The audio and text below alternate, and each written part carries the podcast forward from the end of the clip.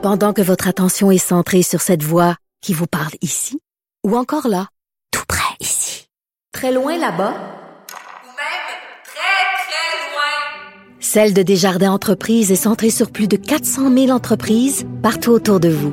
Depuis plus de 120 ans, nos équipes dédiées accompagnent les entrepreneurs d'ici à chaque étape pour qu'ils puissent rester centrés sur ce qui compte, la croissance de leur entreprise.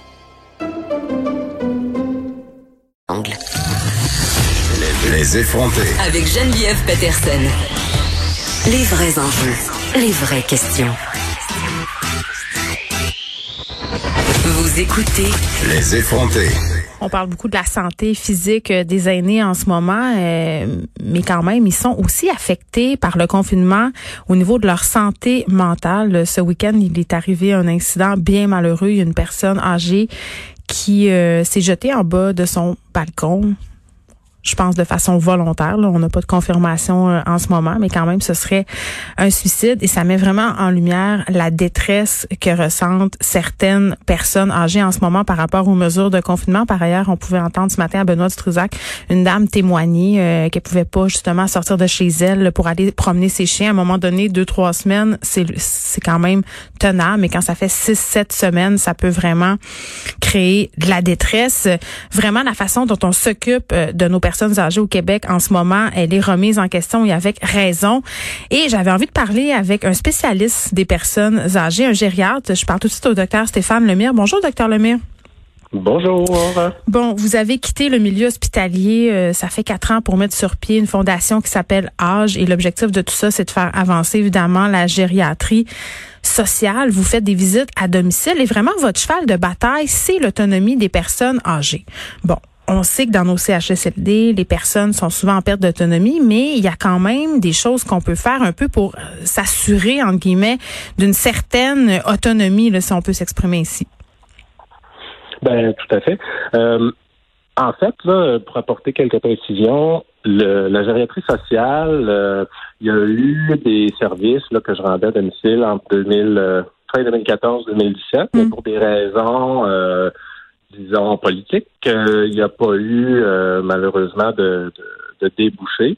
Et donc, la Fondation, euh, on s'est on s'est de bord mm. pour euh, être capable d'amener cette idée-là très prometteuse, puis la concrétiser dans l'ensemble de la province. Puis, avec le changement de gouvernement, la gériatrie sociale a un peu repris son envol avec une formule un peu différente. Puis en ce moment, le ministère de la Santé là, a annoncé il y a euh, grosso modo un an qu'il allait financer trois projets pilotes de gériatrie sociale et la Fondation, avec son expertise là, en ce qui concerne la gériatrie sociale, ben, a euh, reçu là, du financement à hauteur de 1,375 millions pour trois projets pilotes euh, de gériatrie sociale qui ont cours actuellement à Trois-Pistoles, Laval et Québec-Centre-Ville. Donc, euh, pour nous, c'est vraiment une des, clés. L'enfant, les aînés, là, ils vivent pas dans les CHSLD en général. Euh, c'est une fraction de la population. Puis, c'est sûr que dans l'actualité récente, euh, la question des CHSLD est ressortie là, de, de de façon assez dramatique. Oui, mais il y a des résidences aussi pour personnes autonomes, pour personnes semi-autonomes, où il y a de la détresse aussi. Exactement. Donc, il faut comprendre que les aînés sont soit dans leur maison, appartement, des fois dans des résidences, et là, sont, sont confinés.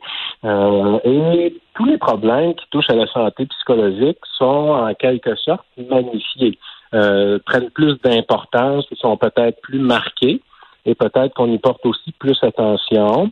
Mais ces problématiques-là, c'est des problématiques que les aînés vivent en général. Il y a 30% des aînés qui vivent une grande solitude et une détresse associée même quand c'est pas la COVID. Donc ça fait euh, longtemps, puis on veut juste pas le voir. Moi, c'est ça que je pense. Nos personnes âgées, on veut pas y voir parce qu'on va se le dire, nous-mêmes, on veut pas vieillir. Fait qu'on cache ça.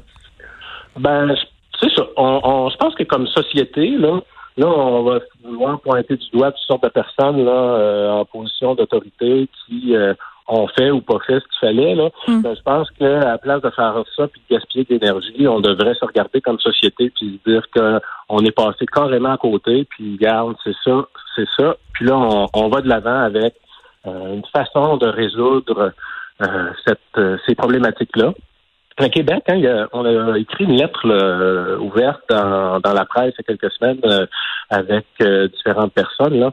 Puis c'est ce qu'on disait. On, on disait qu'il faut euh, changer carrément la façon dont on fonctionne. L'absence de services publics dans la communauté fait en sorte que les aînés, il y a au Québec pratiquement 20% d'aînés dans des résidences ou institutions, alors que dans le reste du Canada, quand on exclut le Québec, c'est 6% euh, donc, euh, euh, il y a un problème sérieux au Québec en ce qui a trait aux services aux aînés. Puis, de tout temps, les services aux aînés en communauté, le soutien en communauté a été le parent pauvre du système. Puis, on a laissé une offre privée se développer. Puis, j'ai rien contre le fait qu'on développe des solutions euh, dans le privé, mais en même temps. Sauf que le but, c'est de faire de l'argent dans le privé. Donc, à un moment donné, on coupe, on coupe un coupe dans les services, puis ben, on charge. On coupe dans les services à domicile euh, euh, public, mais les gens n'ont plus de services. Donc, la seule façon d'en obtenir, c'est de s'en aller en résidence. Puis une fois qu'ils sont en résidence, en général, les gens sont bien. Là. Euh, il y a personne qui se plaint d'être en résidence, mais il y a beaucoup de gens qui auraient aimé rester dans leurs affaires, mais qui n'avaient pas les ressources nécessaires, les services nécessaires. Euh, le soutien nécessaire. Puis ça, ben, c'est pour ça qu'on qu'on a le problème qu'on a actuellement, c'est-à-dire des aînés qui vivent dans des situations misérables en fin de vie, là, euh, avec euh, un manque de dignité, dignité dignité complet. Euh, puis on est obligé finalement d'envoyer des médecins spécialistes qui, à la place de faire leur bureau puis leurs interventions par téléphone, vont les faire. Euh, on est rendu au-delà des médecins spécialistes, là, Monsieur maire. On demande à quiconque peut aller aider euh, sans formation d'y aller à Montréal tellement la situation est critique. tout à fait, tout à fait, tout à fait.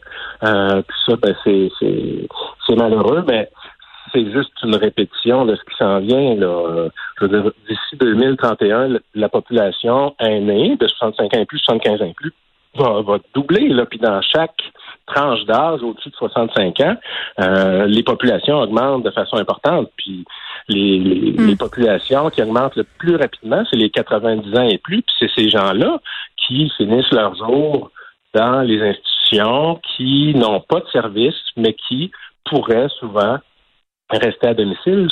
Quand les gens ont des proches aidants et que les proches aidants sont appuyés, que les aînés reçoivent les services dont ils ont besoin, ils sont capables là, de, rester à domicile. Mais demander à un proche aidant de compenser pour les lacunes du réseau, non, ça pas de bon sens. une solution.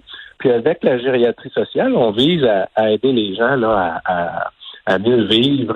On dit souvent qu'on veut euh, ajouter de la vie aux années. Là.